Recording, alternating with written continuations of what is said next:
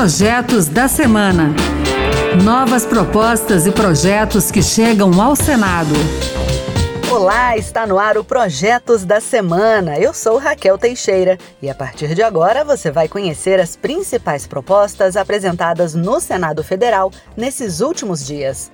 No programa de hoje, vamos falar sobre o reajuste do salário mínimo do ano que vem, autorizações para empréstimos internacionais com garantia da União mudança na lei das estatais e muito mais.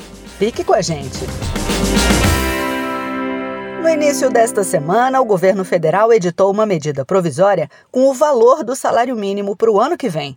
Pelo texto da MP, que agora será analisado por uma comissão mista de senadores e deputados federais, antes de ser votado pelos plenários da Câmara dos Deputados e do Senado Federal, o valor do piso a ser pago em todo o país será de R$ 1.302.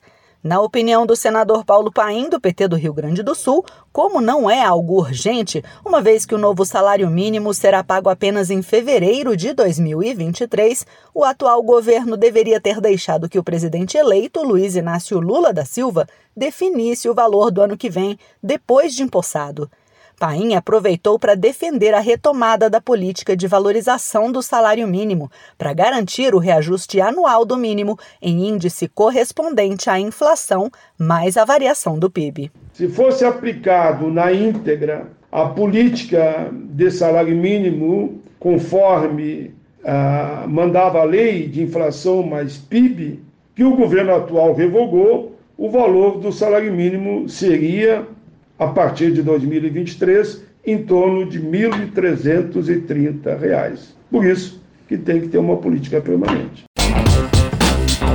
E agora a gente vai falar sobre empréstimos internacionais. Isso mesmo, é muito comum que os diversos governos, sejam os municipais, os estaduais e até mesmo a União e suas respectivas autarquias, solicitem empréstimos externos para financiar obras e ações com o objetivo de melhorar a vida das pessoas. Mas essas operações não são tão simples assim. Primeiramente, quem empresta dinheiro para alguém precisa de uma garantia para ter a certeza de que não vai ter prejuízo caso quem pediu emprestado não consiga pagar a dívida. E isso não é diferente quando falamos de governos. Nesse caso, a União normalmente é quem garante essas operações de crédito, que precisam ser autorizadas pelo Senado, conforme dispõe a Constituição.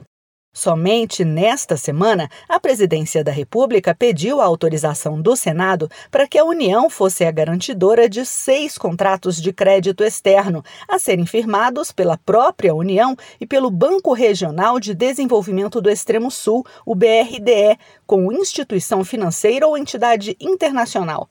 Antes de as mensagens serem encaminhadas para o Senado, o Ministério da Economia analisou toda a documentação e certidões que conferiam a capacidade de pagamento de quem pediu o empréstimo. Depois disso, foram votadas pela Comissão de Assuntos Econômicos e pelo plenário. O consultor legislativo do Senado, Paulo Springer, explicou que a garantia oferecida pela União assegura juros reduzidos nesses contratos, porque o risco de crédito dela é menor mesmo assim, a parte que pediu o empréstimo é obrigada também a oferecer contra-garantias à União para que ela não se responsabilize sozinha no caso de o tomador do empréstimo não pagar a dívida. E como isso funciona?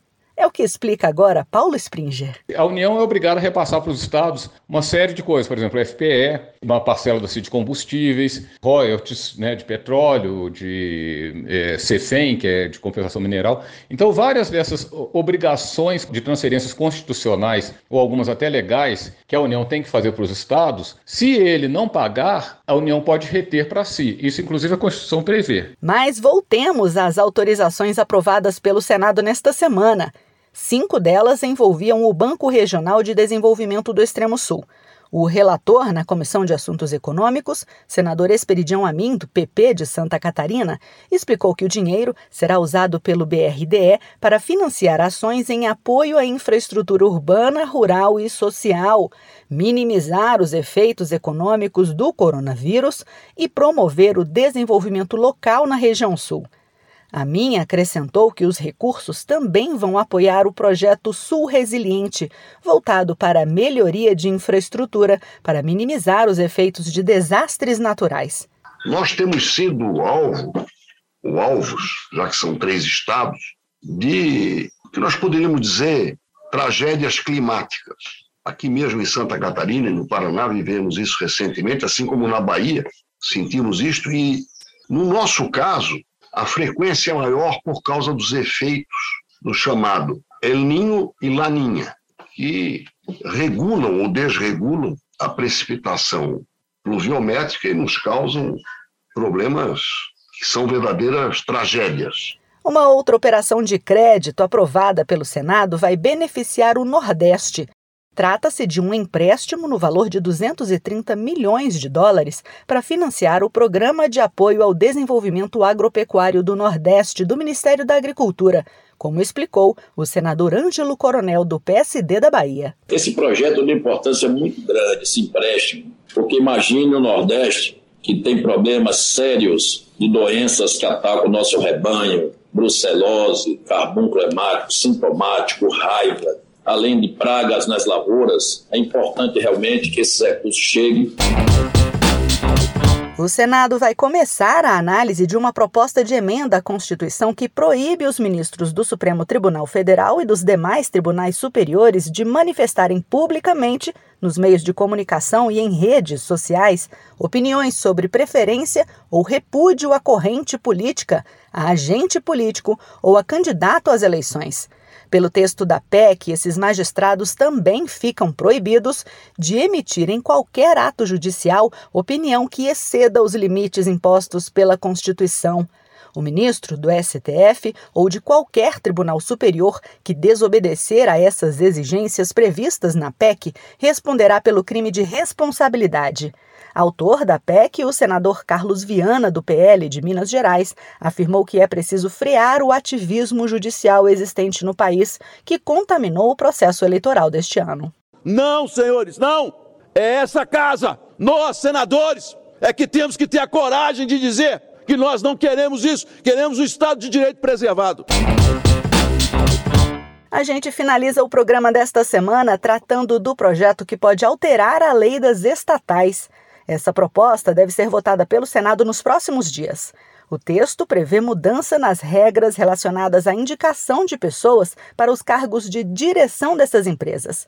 O texto, já aprovado pela Câmara dos Deputados, prevê que o indicado deverá estar afastado no mínimo por 30 dias de atividade incompatível com o cargo que ocupará na estatal e não por 36 meses, como prevê a regra atual. Vale lembrar que a atividade partidária é um exemplo de incompatibilidade. O senador Jorge Cajuru, do Podemos de Goiás, disse ser contrário à proposta e lembrou que a lei das estatais foi uma resposta que o Congresso Nacional deu para acabar com a prática de acomodar apadrinhados políticos nas empresas públicas, fato que, na opinião dele, favorece a corrupção. Portanto, se essa casa for conivente com uma proposta dessa, estaremos rasgando a nossa biografia e provocando um retrocesso a tudo que foi conquistado no sentido de melhorar e aperfeiçoar a gestão das empresas públicas. Vamos voltar à época do mensalão, do petrolão, seguir o bolsolão? Com trabalhos técnicos de Wellington Araújo, o Projetos da Semana fica por aqui. Você também pode participar do processo de discussão e elaboração das leis do país. Acesse o E-Cidadania no site do Senado, em senado.leg.br barra e-cidadania. Leia as propostas e vote. E que tal apresentar uma ideia, que pode até virar um projeto de lei? Acompanhe o programa Projetos da Semana na Rádio Senado, toda sexta-feira às duas da tarde e aos sábados, oito da manhã. A gente também está na internet. É só entrar no site da Rádio Senado e baixar o áudio para escutar quando quiser. Se preferir, o podcast também está nas principais plataformas. Eu sou Raquel Teixeira, muito obrigada pela companhia e até o próximo Projetos da Semana. Projetos da Semana. Novas propostas e projetos que chegam ao Senado.